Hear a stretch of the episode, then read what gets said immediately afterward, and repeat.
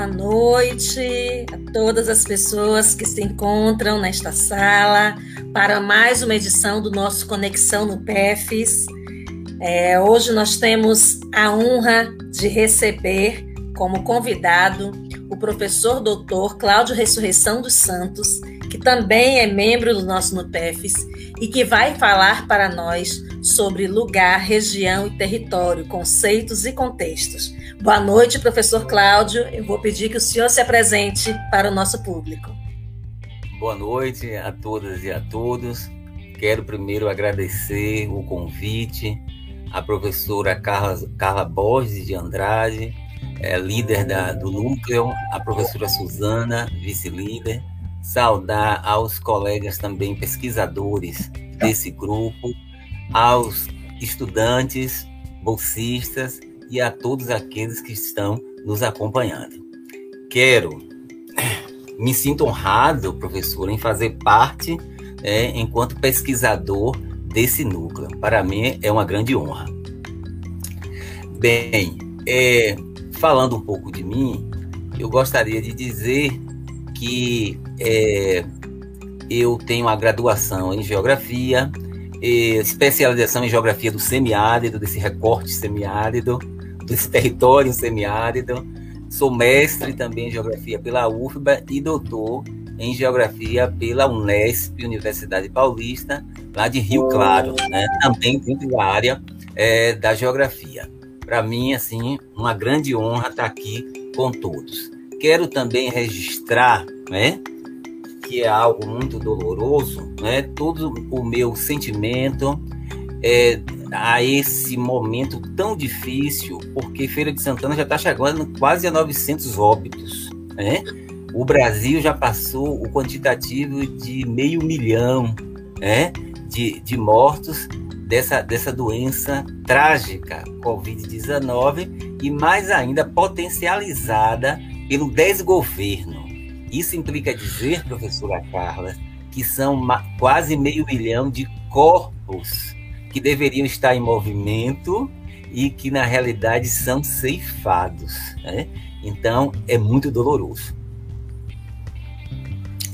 É verdade. É, é um momento é, de um luto generalizado e que é um luto que ultrapassa o significado da, do enlutar-se, mas que inclui um estar em luta para mudar esse quadro, né? Um luto do eu luto para que isso possa mudar. É, uma, é, um, é um contexto que nos deixa até meio que sem palavras. Não dá para descrever, né? É um negócio tão estranho que a gente não consegue nem explicar é, os sentimentos que a gente tem neste momento.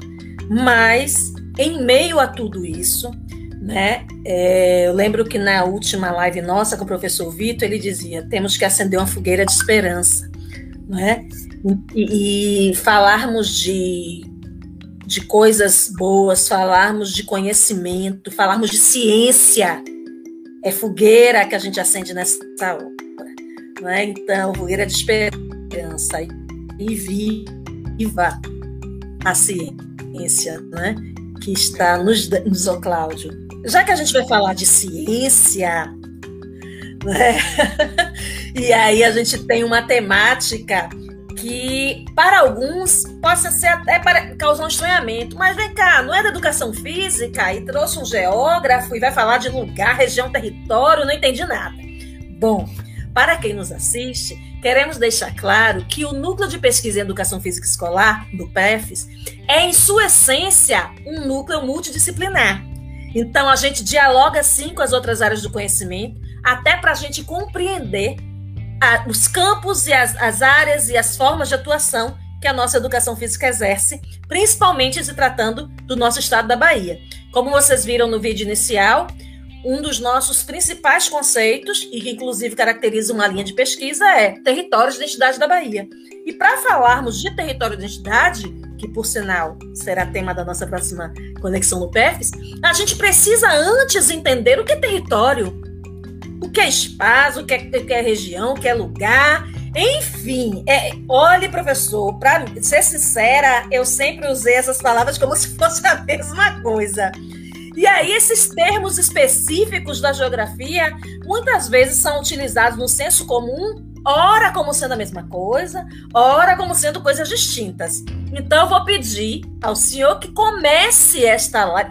Olhe, Vou parar até a pergunta. Negócio de, de senhor, não, viu, Cláudia? Meu amigo, irmão. Eu vou pedir a você que diferencie essas categorias: lugar, região, território, para a gente poder entender melhor isso aí. Ok, professora Carla. Carla, é, é, é interessante, é pertinente. É, por outro lado, antes mesmo de me debruçar sobre esse movimento triático dessas três grandes categorias, lugar, região e território, é muito importante que possamos primeiro falar de um conceito que é guarda-chuva para todos esses, que é um conceito que na realidade é o carro-chefe, é o conceito maior, que é o espaço social, né? Então é o espaço social que é dele que, que, que é o conceito mãe para a, o significado dos demais conceitos lugar, região e território. Então eu devolvo essa questão, professora. Né? Devolve para a gente, então, né? Isso. É, então, antes de falar de lugar, região e território, vamos sim contextualizar espaço, esse conceito-chave. Pode mandar para nós. Então, vamos diferenciar esse, esses conceitos lugar, território e região, mas eu preciso falar, como eu, aqui eu já levantei, falar do espaço social e contextualizar. Mas eu prefiro ainda falar de algo que é mais complexo que as categorias conceituais. Porque as categorias conceituais, elas fazem parte de, de um conjunto teórico no conjunto teórico, você encontra conceitos estruturantes. E, esses, e, esse, e esse conjunto teórico é que forma as ciências. A ciência ela tem um corpo teórico, metodológico, e dentro desse corpo teórico metodológico nós temos conceitos ou famílias de conceitos. Então, para a gente entender melhor, eu queria começar a contextualizar a ciência geográfica. Por quê?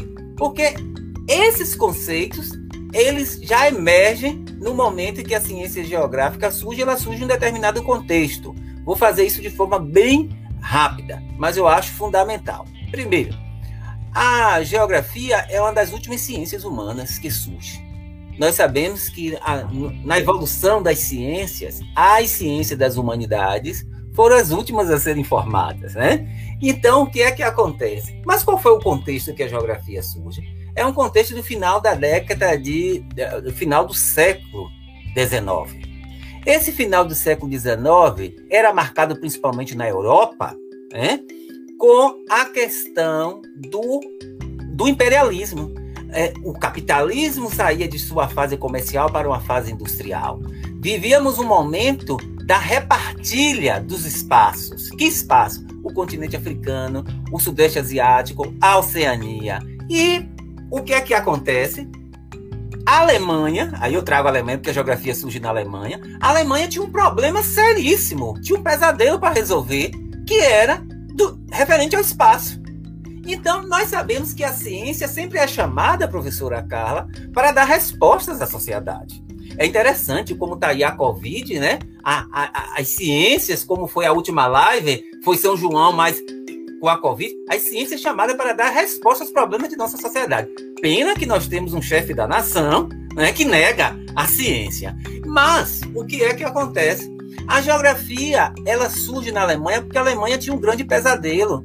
Em pleno século XIX, é, os vários países da Europa já se constituíam enquanto Estado-nação, ou seja, nós sabemos que o Estado-nação é a base espacial para se pensar o projeto de modernidade né, que vivemos, né, e na sua radicalização, alguns chamam de pós-modernidade já, não quero cair nesse mérito, mas o que é que acontece? O que era a Alemanha? Era ainda, não tinha unificação, era um conjunto de feudos de ducados, então a Alemanha precisaria resolver um problema espacial interno, E é tanto que é interessante que em 1970 a geografia se torna ciência porque ela passa a ter cátedras na universidade a produção do conhecimento da geografia era passa a ser dada nas universidades. Então, a geografia passa a ser uma ciência com cátedras nas universidades. Por outro lado, no outro ano seguinte, a Alemanha se unifica.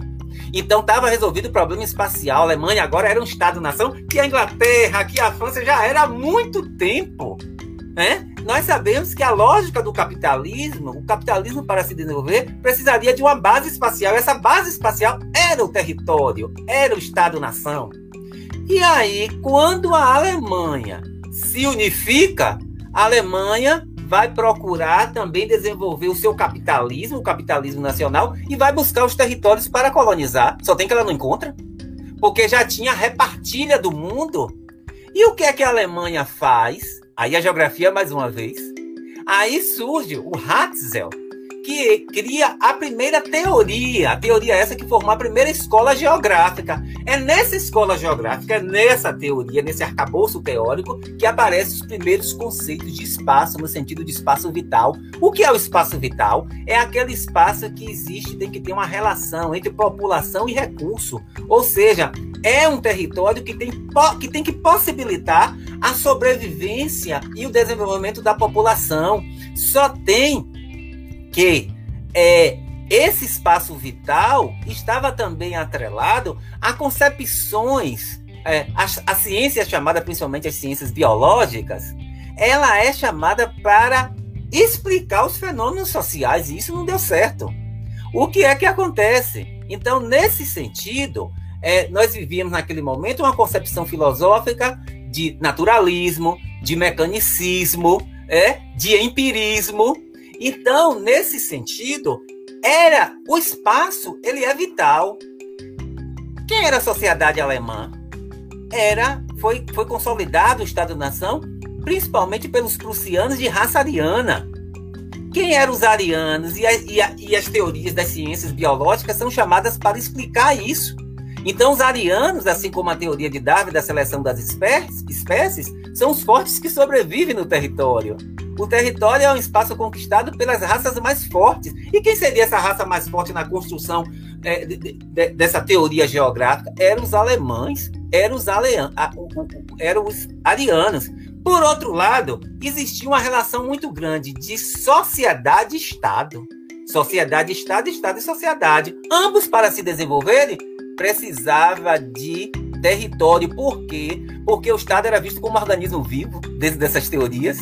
O Estado era um organismo vivo. E aí eu pergunto a vocês: o que é que um organismo vivo precisa para sobreviver? Alimento. E onde estava esse alimento? Os alemães chamavam de bodem no território. Então era necessário se apropriar de espaços.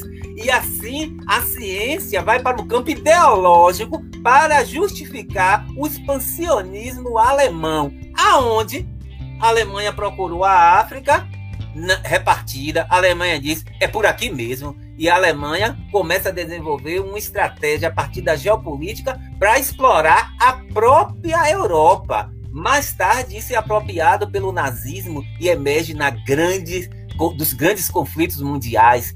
Quero dizer que nessa lógica que eu estou falando, quem primeiro vai amargurar o expansionismo alemão? A França a França perde um recorte do seu território, que era a região, aparece a região, a região de Alsácia e Lorena, por quê? Porque era muito rica em carvão mineral, que era o recurso essencial da primeira revolução industrial. Então, ao espaço vital, ao Estado expansionista que precisava se alimentar, orgânico. E onde estava esse alimento no território? Mas era alimento para quem?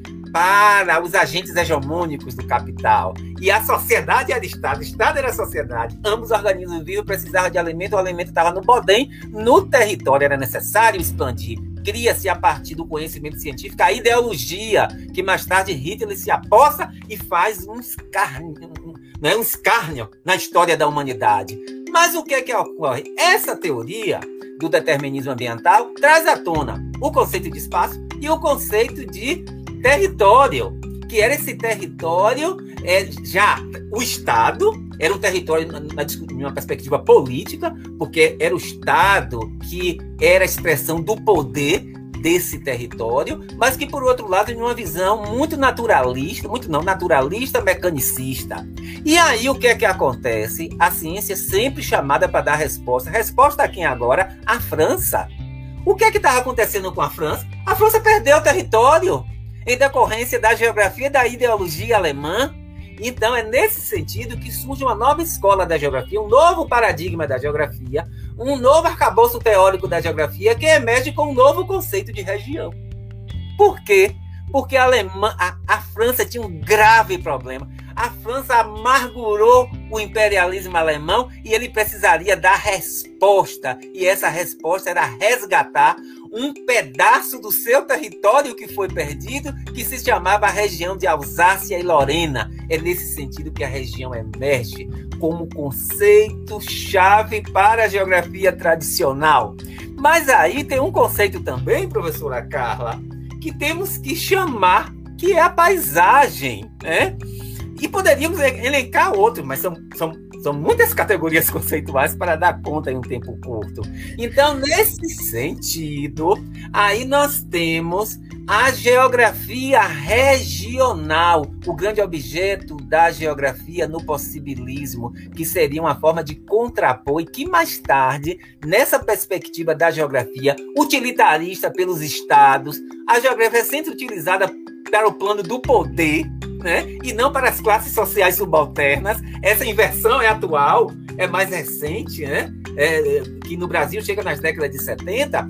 Aí você tem mais tarde, com o fim da Primeira Guerra Mundial, a, a, a França consegue, né? No, no, no chamado o, o, Tratado de Amistício, né? Que era o, o, o Tratado de é, Maastricht, em que a Alemanha, derrotada da Primeira Guerra Mundial, devolve a região de Alsácia e Lorena né? Então a região passa a ser um grande conceito-chave na geografia tradicional e isso repercute no Brasil para que a gente possamos fazer um paralelo com o território de identidade.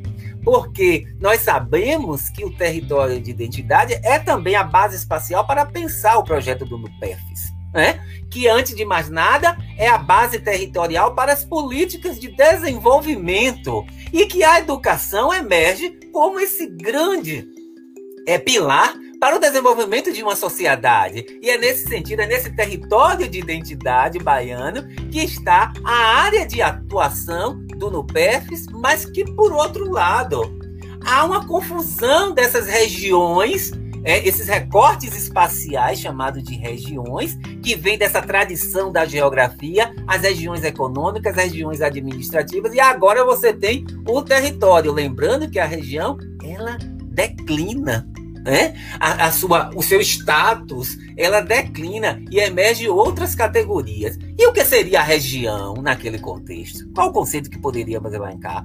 A região seria um recorte espacial delimitada por uma paisagem geográfica. Ou seja, vivíamos uma geografia empírica, palpável. Então a região, ela era uma materialidade, ela poderia ser vista a partir da paisagem. A paisagem é a expressão do visível, do palpável. Então daí falar de é, região paisagem. Por quê? Porque a paisagem era o recurso que se tinha para fazer a regionalização e os recortes espaciais chamados de região. Portanto, na geografia tradicional, os conceitos de região e de paisagem foram centrais na análise do raciocínio geográfico. Mas precisamos avançar né, nessas reflexões. E aí gostaríamos de chamar o Estado, o, o, o Estado, o território. O território ficou. Ficou lá um tanto quanto esquecida pela geografia alemã, por quê? Porque depois da Segunda Guerra Mundial, a geografia está escandalizada.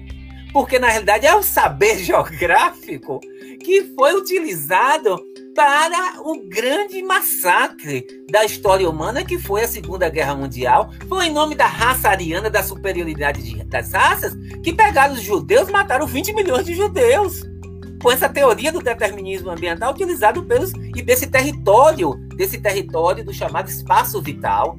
Então, a, a ciência, ela, a, a, geografia foi jogada de lado, porque era um conhecimento perigoso, né? Era um conhecimento perigoso. Nesse sentido, é que nós iremos justamente verificar. É, a, por outro lado, é importante que a, a discussão de território ficou restrito a uma visão monoescalar, o território nacional.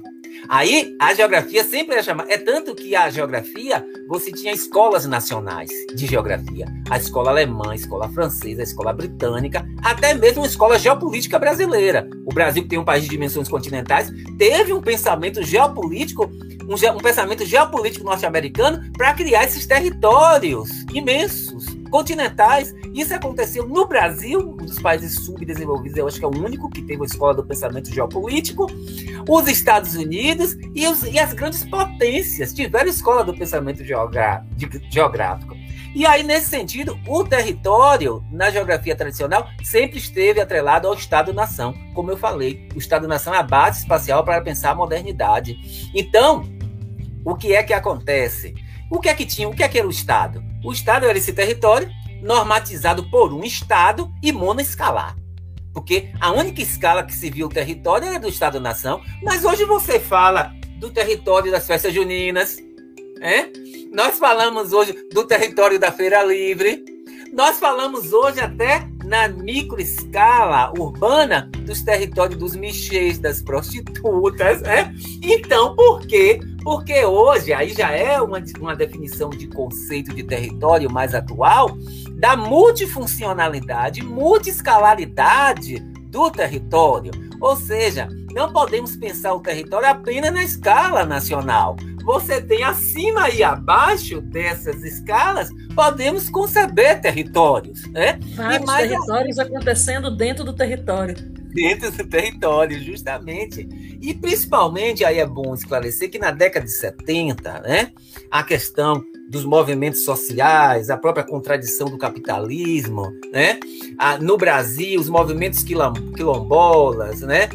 As comunidades de fundo de pastos, ribeirinha, a questão do movimento de gênero, né? de raça, né? passam a ser também dimensões que envolvem a questão do poder. Então, o poder não estava só no Estado, não era só o Estado que, que, que detinha o poder. A sociedade, os grupos sociais, quando organizados, eles também eram expressão de poder. E se eram expressão de poder, eles lutam por território. Porque o território, ele sempre teve uma relação, e aí vem uma tradição da geografia, muito atrelado ao poder e ao político. Só tem que nessa visão de território, esse poder não emana só do econômico. Esse território não, não emana também das, das noções de pertencimento, da cultura, do poder, da simbologia. Porque já estava isso no Estado-nação. Para ter um Estado-nação, tem que ter uma identidade, tem, um, que ter um poder simbólico, que foi muito bem construído aqui no Brasil, com futebol, com samba, com isso, com aquilo, que, que extrapola o regional. O São João, eu lá estava no mestrado, lá, doutorado em São Paulo, e na, e na Unesp todo mundo dançava forró de São João. Então a gente fala que é uma festa típica do, do, do, do Nordeste, mas na realidade todo o Brasil, em, ma em maior ou menor grau, tem essa tradição da quadrilha, do forró, claro, cada um adaptando as suas especificidades, né?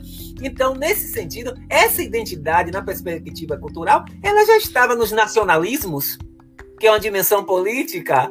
Então, esse, nesse sentido, é, os grupos sociais organizados formam territórios. É?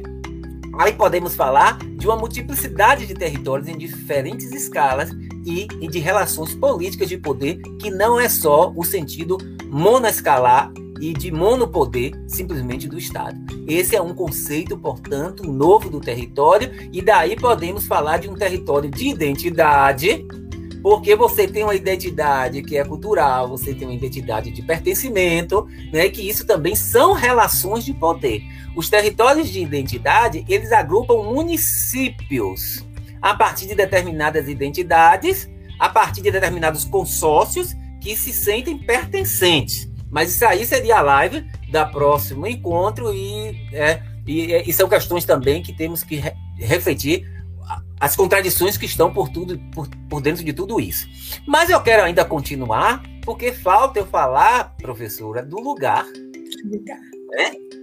Do lugar. Então, a região, quando eu falo de região, eu falei de paisagem. Porque era a região paisagem, porque era a paisagem utilizada como se fosse uma metodologia para regionalizar as coisas. É? Então, a, a, a região e a paisagem foi um conceito central na geografia tradicional. E o território perpassou. Em que forma? Na escala do Estado Nacional. Né? Na escala do Estado-nação. É, bem, mais tarde que esse território passa a ser multidimensional, multifuncional e assim sucessivamente. Mas é bom em falar agora de lugar. Por quê? As, é, nós sabemos que esses conceitos chaves que eu coloco aqui, lugar, região e território, e como eu já falei, tem como um conceito guarda-chuva o espaço, né? E aí eu começo a dialogar com a educação física. Por quê? E é muito importante, eu estou falando para um público de graduandos também da educação física, é muito importante a gente conhecer os ling o linguajar, as teorias, os conceitos específicos das ciências que dão uma identidade a elas. Eu sempre gosto de utilizar a metáfora do quadro, né? que também muito, foi utilizado uma vez por, pelo professor Milton Santos.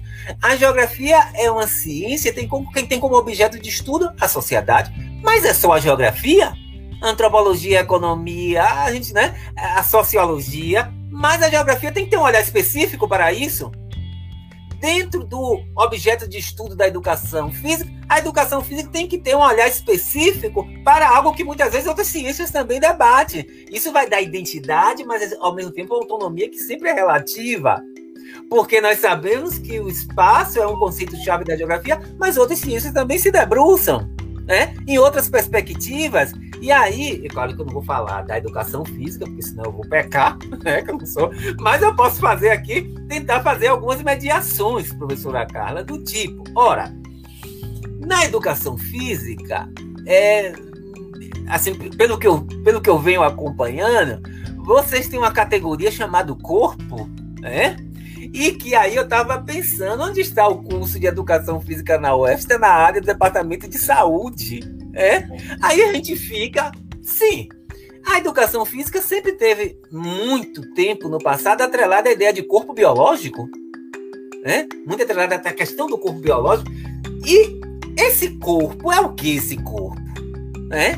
Qual é o espaço imediato desse corpo?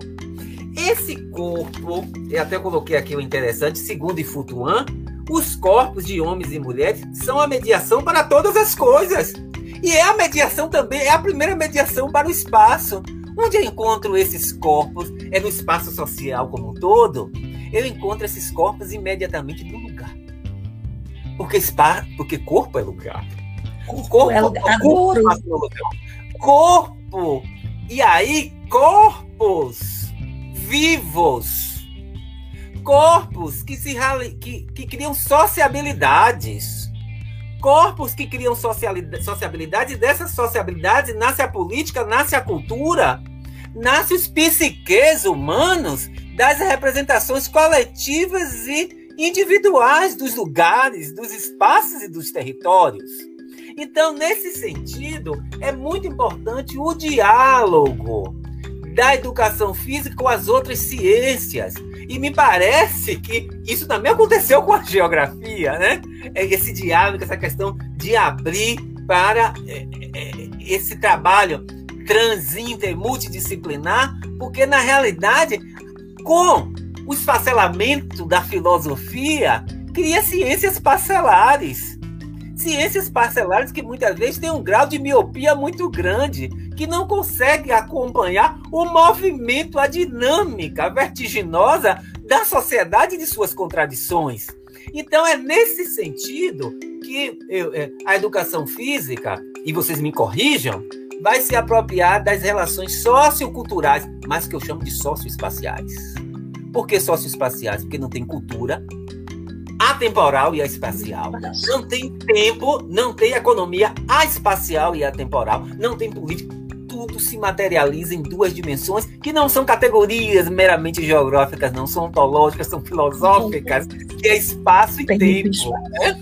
Tempo, espaço, espaço e tempo, essa dialética, né? Essa coisa. Então, os corpos estão no espaço. Eles são espaço esses corpos que se relacionam socialmente produzem os lugares, né? Então, esses corpos têm uma dimensão socioespacial e que é dessa dimensão socioespacial, na minha perspectiva, são dessas sociabilidades que você tem a festa junina. Que a festa junina, a cultura, o lugar, muitas vezes, que é o lugar da identidade, que é o lugar do pertencimento, das subjetividades, do, da dança, que é, é são espaços mais imediatos, que pode criar também resistência dessa cultura. É interessante que aí é importante falar, eu não gosto de falar de globalização, porque o termo globalização, e aí baseado em alguns autores, está muito atrelado àquela visão de, das relações das grandes empresas, né? E aí eu gosto de falar do termo de mundialização, porque a mundialização é para, para além do gestame da empresa, envolve a cultura, envolve as outras dimensões da vida e não apenas essa visão amesquinhada da lógica das grandes empresas e do capital, do economicismo. Então, nesse sentido, nós iremos verificar que a mundialidade ela se dá no espaço como um todo, mas com intensidades diferenciadas. E muitas vezes o a mundialidade, essa globalização que tende a tudo homogeneizar, ela não consegue porque porque encontra a existência dos lugares. Veja que o São João, eu achei muito interessante na última, na última live, falando da questão das festas juninas, um movimento repetitivo, e está aí, aí já na, produzindo o próximo texto, um movimento repetitivo, mas é um movimento repetitivo que sempre produz outra coisa. Porque a festa junina não é mais como aquela festa do passado dentro desse movimento da repetição. Isso aí é muito dito por Isso, e por Deleuze e Guattari, né? Ou seja, repetição é mais diferença do que outra coisa, né? E aí, justamente, essa transformação das festas juninas demonstram isso. De tal maneira que a gente começou, parece que, perder aquele São João tradicional do pé de serra. Aí o que foi que aconteceu imediatamente? O lugar se fecha. O lugar começa a resistir. As prefeituras começam a dizer: For, é, festa junina aqui, só forró pé de serra. Quer dizer, os lugares começam a se fechar em relação a outras perspectivas de festa junina, de dança, a dança eletrônica, etc, etc. Eu acho muito interessante o exemplo do carnaval, que foi dito também pelo professor Vitor, que o carnaval é uma festa que surge, né? Esse carnaval, o trio elétrico que surge na Bahia, começou a ser também praticado em Olinda em Pernambuco, Recife, imediatamente o lugar se fechou. Aqui é proibido. Trio elétrico. Porque se o trio elétrico entra ali, poderia esfacelar a cultura do carnaval deles atrelada ao frevo. Então, o, o, é interessante que o lugar, segundo Tuan, é sempre pausa. Nesse sentido, porque pausa nesse sentido, porque ele geralmente freia. Ele geralmente é ele cria uma barreira para os movimentos dessa globalização. É no lugar que encontra as resistências, é no lugar que encontramos as contradições. Aí a gente já começa a falar de uma perspectiva um tanto quanto da dialética marxista sobre os lugares. Mas ainda falando que o lugar ele tem uma relação muito grande com o espaço, com os espaços vividos. Chegando muitos autores dizer que espaço vivido é lugar. É? Pois e os corpos estão no lugar. E é no lugar que nós temos as contradições. A Covid é uma doença que mundializou. É escala globalizada, mas o choro, os lamentos, são nos lugares. São nos lugares que nós perdemos nossos parentes e choramos por de uma contradição, de um movimento mais geral dessa doença, que é, antes de mais nada, de biológica, ela tem um grau de biológico, mas tem um grau muito grande de interferência humana, né? De social nessa doença, né?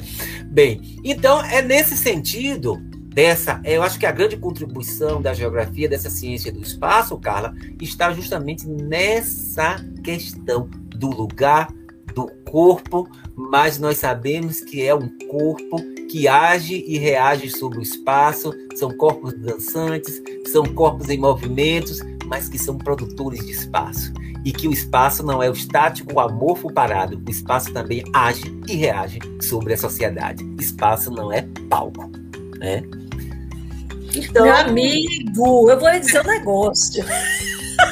Quero ser sua aluna, meu oh. filho! Que coisa maravilhosa, que riqueza de conhecimento, sabe? Assim, é, quando você vai explicando, parece que tudo é tão simples, que tudo é tão separadinho, mas ao mesmo tempo está tudo tão imbricado. E aí a gente vai vendo e entendendo essa permeabilidade, essas relações que não têm esses limites fronteiriços, né, que tentaram impor aos territórios, impor. mas os próprios territórios, esses territórios que estão dentro de outros territórios vão é, é, superando esses limites, essas fronteiras, e a gente vai se apropriando desses conceitos. A gente vai devagarzinho, ainda chego lá, viu, meu filho?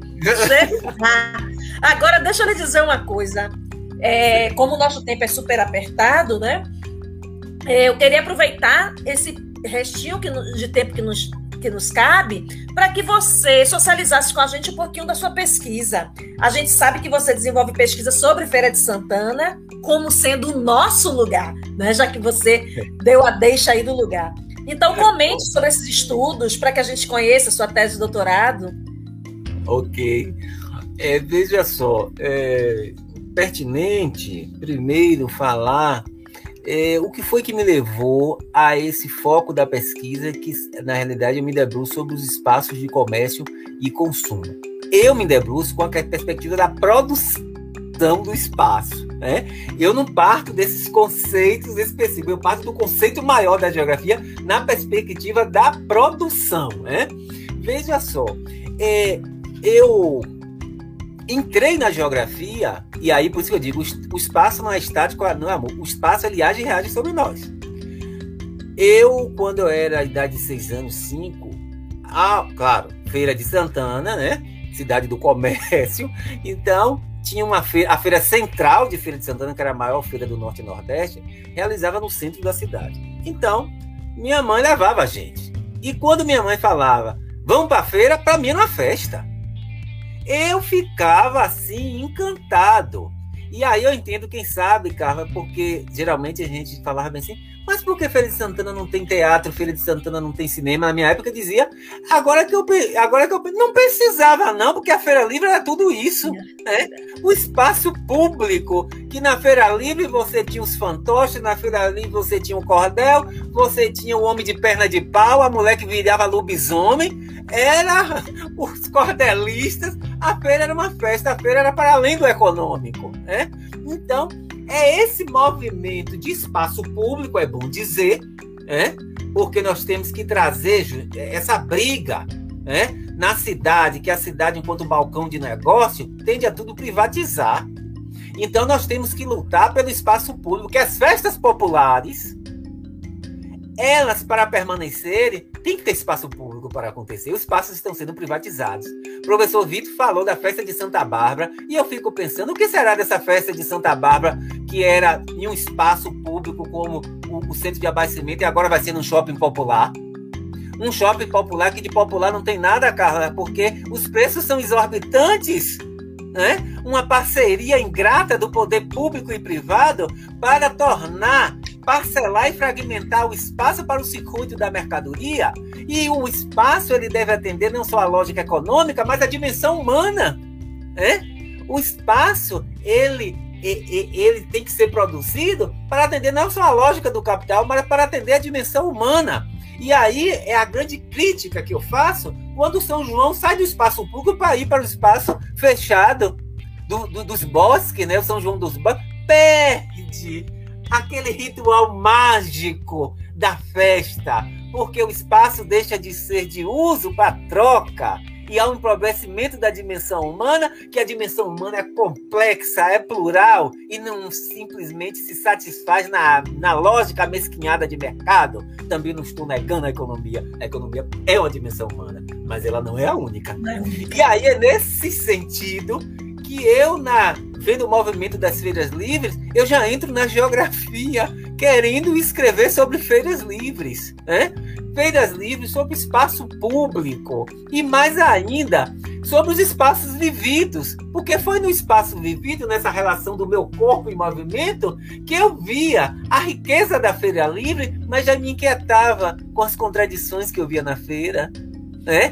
com as condições, muitas vezes, subalternas de mulheres negras, né? De homens com baixo grau de escolaridade. Então é o espaço vivido, que bem verdade que eu não trabalhei na perspectiva do lugar, que eu via a contradição e que eu entro na geografia e descubro. Né? Eu desmistifico muito essa questão da produção dos espaços de comércio e consumo como sendo, na realidade, uma produção altamente perversa, porque tende a tudo, é o reino da mercadoria, e a festa também me preocupa quando a festa se transforma uma mercadoria. Quando você, para brincar o São João, você tem que pagar uma camisa caríssima. Perde. Tem verdade que a Covid, ela nos ensinou uma coisa. Agora você sai dos bosques, dos espaços fechados e vai para casa. Bem verdade que não é aquela festa máxima, que é uma festa assessorada pela técnica, pelas lives, pela sofisticação da tecnologia dos smartphones. É um processo de espaço virtual que o professor Vitor sinalizou. Isso, os espaços virtual, que vai produzindo uma outra coisa, uma outra festa. Então, para mim, foi muito importante justamente eu esse espaço meu vivido as feiras livres enquanto espaço público, para eu adentrar nos espaços de comércio e consumo, que são espaços do reino da mercadoria, mas muitas vezes essa mercadoria também pode, pode embrulhar em forma de signos e sinais uma das manifestações mais bonitas da dimensão humana, que criada pelas sociabilidades, que é a cultura. A cultura embrulhada nos signos e sinais da mercadoria. Isso é um empobrecimento muito grande. Vocês me vejam o tempo, viu? Que senão eu falo até. Tô de olho. Tô de então, olho. a minha pesquisa ela vai justamente nesse sentido, né? Eu descubro o espaço público, eu descubro as novas territorialidades, apesar que eu não trabalho com, com território, com produção do espaço, mas as feiras livres, né? O Feiraguai, o Centro de Abastecimento, são territorialidades e que, que envolve associações, envolve é, é, agentes sociais que muitas vezes se organizam e conseguem é, criar uma dimensão política para fazer frente a muitas vezes a, a municipalidade, né, e aí o caso, exemplo típico da Associação do, dos Artesãos do Centro de Abastecimento, que resistiu tanto e até hoje resiste contra a, a municipalidade, que é uma dimensão do Estado no âmbito da, do município, portanto. Né? Então, a, a minha pesquisa veio justamente nessa, né, nessa contribuição de desvendar essa questão dos espaços públicos e no espaço vivido a gente vê a contradição do movimento. Você vê um cotidiano repetitivo, um cotidiano alienado. E o pior, que muitas vezes querem fazer uso da cultura também para alienar querem fazer uso da festa para alienar, quando essa festa se torna uma mera mercadoria. Aí eu vejo uma grande alienação nisso e que temos que fazer frente justamente às festas populares, a preservar a espontaneidade da festa popular. O professor Vitor falou do. Como é o nome? Da. É, da festa, Carla, do. O bando. E, do bando anunciador. Do bando anunciador. É muito importante um resgate de uma festa que foi histórica, que a modernidade de feira chega a um certo ponto de que baniu tudo isso. Baniu a Feira Livre, baniu essas manifestações culturais populares, e aí a Feira Livre como uma manifestação cultural também. Mas é muito importante é, movimentos sociais que resistam e tragam eventos festivos como esse, da cultura, né, do popular, da espontaneidade, das manifestações corporais, da do corpo em movimento da dança. Isso, na realidade, contempla muito a dimensão humana. Né? Engraçado, como... Cláudio estava falando aí, e duas coisas me vieram à mente, né? Nós moramos numa cidade chamada Feira de Santana. A feira livre que dá origem à cidade foi extinta o bando anunciador da festa de Santana é. foi extinto. Quer dizer, tentaram extinguir a cidade mesmo, né? É, Mas é. ela resistiu. Ela resistiu. É uma modernidade avassaladora, uma modernidade cega, que não consegue conviver com o tradicional, Porque o tradicional também pode ser uma potencialidade para uma proposta de um desenvolvimento mais autônomo, um desenvolvimento que sai da raiz do território, que saia, portanto, das dinâmicas, né? do seu território, isso dá autonomia ao desenvolvimento, não é um desenvolvimento estranho. Eu não sei até que ponto, se para a Feira de Santana desenvolver, ela precisa de shopping, de shopping é? Ou seja, precisa de shopping, mas não precisa eliminar a outra forma de comércio. Né? Nós não estamos aqui fazendo um discurso anti-shopping, precisa do shopping, precisa, mas não elimine aquele outro, né? não elimine espaços de sociabilidade que são mais ricas, que humaniza mais. Porque o, o, o como se diz, o Baudrillard, o Jean Baudrillard, sociólogo, falava do shopping center como satélite negativo da cidade. O shopping center nega a cidade, nega o lugar. A Feira Livre não incorpora, abraça. Né? A Feira Livre é um espaço da cultura, da dança, do samba de roda, do San... Feira de Santana como portal do sertão, uma área de transição entre o sertão. Você tinha do samba, do, do, do camisão, o, o, o, samba de roda do camisão, até o samba, portanto, do recôncavo. Né? Essa mistura dessa forma de samba era muito comum na Feira Livre, por ser esse portal do sertão, essa área de transição, esse contato entre esses dois, entre esses dois mundos. Né? Gente, que maravilha, né? Eu tô falando por mim e em nome de todo mundo que está se posicionando aqui no chat. Só estou extasiada, maravilhada, show, porque realmente está fenomenal. Prova disso é que nem perguntas tivemos. Né? Tivemos a do professor Vitor, que foi justamente sobre a importância do lugar para Milton Santos, mas aí logo depois você respondeu, ele colocou, foi a minha pergunta, né? Então, eu acredito que ele tenha se sentido respondido. Aí, delícia de live, realmente. Foi fantástico. Pena que o nosso tempo, né? O relógio, olha o tempo e espaço aí, nos moldando, impondo poder sobre nós. que a nossa vontade era de dizer não a este poder, mas nós nos submetemos ao tempo, né? E somente tenho a lhe agradecer, Cláudio, lhe agradecer por todas as conversas que nós já tivemos ao longo desses vários anos né? E aí eu, eu agradeço também a FAMAN que nos aproximou nas caronas nos das almas Feira de Santana à noite. Na vida cotidiana, né? né? Quantas conversas a gente vinha naquele trajeto ali, quanta aprendizagem favoreceu, muita coisa. Certeza, né? Todos esses anos de revisões, e aí eu aprendendo, eu aprendendo, né? E agora ter essa parceria no NUPEFs, com certeza sua presença, como a de todos os demais, mas de um modo especial nesta noite, eu quero deixar claro a minha, clara a minha alegria pela sua presença conosco, né? Por você estar nos permitindo é, esse compartilhamento de conhecimentos, por estar nos permitindo essas aprendizagens que com certeza vão nos fazer entender as relações espaciais, temporais, vividas por essa educação física, por estes corpos em movimento, como você falou. É, e te agradecer por ter abrilhantado nossa noite com essa riqueza que foi esta live. Muitíssimo obrigada. Que bom tê-lo com a gente. Ô, Carla, primeiro eu quero dizer que é uma recíproca. Eu que me sinto honrado né, por estar aqui e antes de mais nada, eu acredito que esse é o papel da universidade, o papel da ciência, né?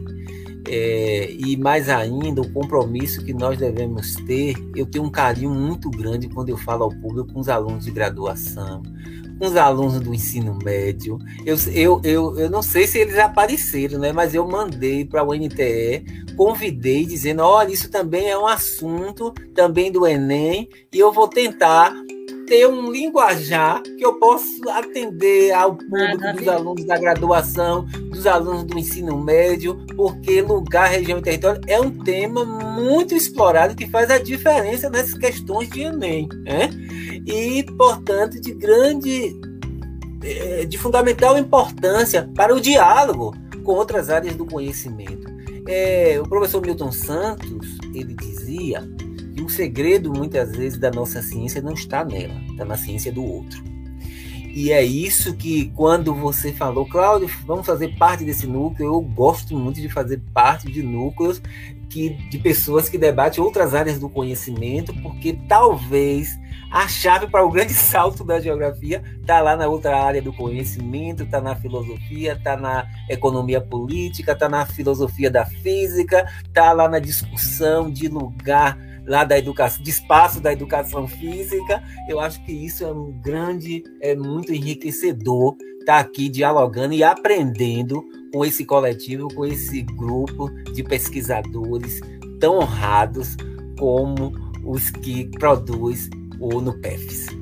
Eu Estão tentando, né, territorializar, territorializar o conhecimento né? Mas a gente está aqui para romper com as fronteiras. Isso, Estamos isso. aqui para dizer que nós vamos resistir e vamos interagir né, nas nossas trocas inter, trans e multidisciplinares. Isso. E só para finalizar, agradecer a todos, ao público que é ouvinte, especialmente aí ao professor Vitor, que eu tenho grande admiração, eu acompanho né, as discussões dele, eu acho muito pertinente, interessante, né? Enfim, os historiadores, né? os historiadores são, são é, é, intelectuais, é muito importante para a gente compreender o movimento dessa sociedade, porque também são duas coisas indissociáveis, espaço-tempo. O espaço ele é produzido no processo, e o processo é um tempo que não é um tempo linear, é um tempo de avanço e de retrocesso. E o pior, e muitas coisas que hoje estamos vendo na atualidade, são temporalidades pretéritas. Isso é muito importante dizer, porque muitas vezes você vê algo que pensa que isso é novo, ao dedinho, são temporalidades desencaixadas de, de Lefebvre. São temporalidades que estavam lá, são os resíduos que reaparecem que para nós aparece como novo, e que de novo não tem nada, porque ele já estava. Agora ele toma uma nova roupagem devido ao contexto vivido. Carla, eu só tenho a agradecer a você e a todos. E para mim. A pessoa, até nas considerações finais da aula. É brincadeira coisa dessa. Gente, muito obrigada. Cláudia, somos nós que agradecemos. Obrigada a todos pela presença. Professor Vitor, para você ter uma ideia de como estava legal isso aqui, o professor Vitor chegou a dizer: vou ter que sair, parabéns pela live. Só que aí depois ele voltou e continuou fazendo os comentários, não conseguiu ficar longe da gente. Foi? Então, gente, tá obrigada bom. a todos que participaram. Muito obrigada. E a gente se vê daqui a 15 dias, se Deus quiser, na próxima live sobre territórios e identidade da Bahia com o professor Oswaldo Martins. Um grande abraço a todos, a todas. Boa noite e até lá. Até lá.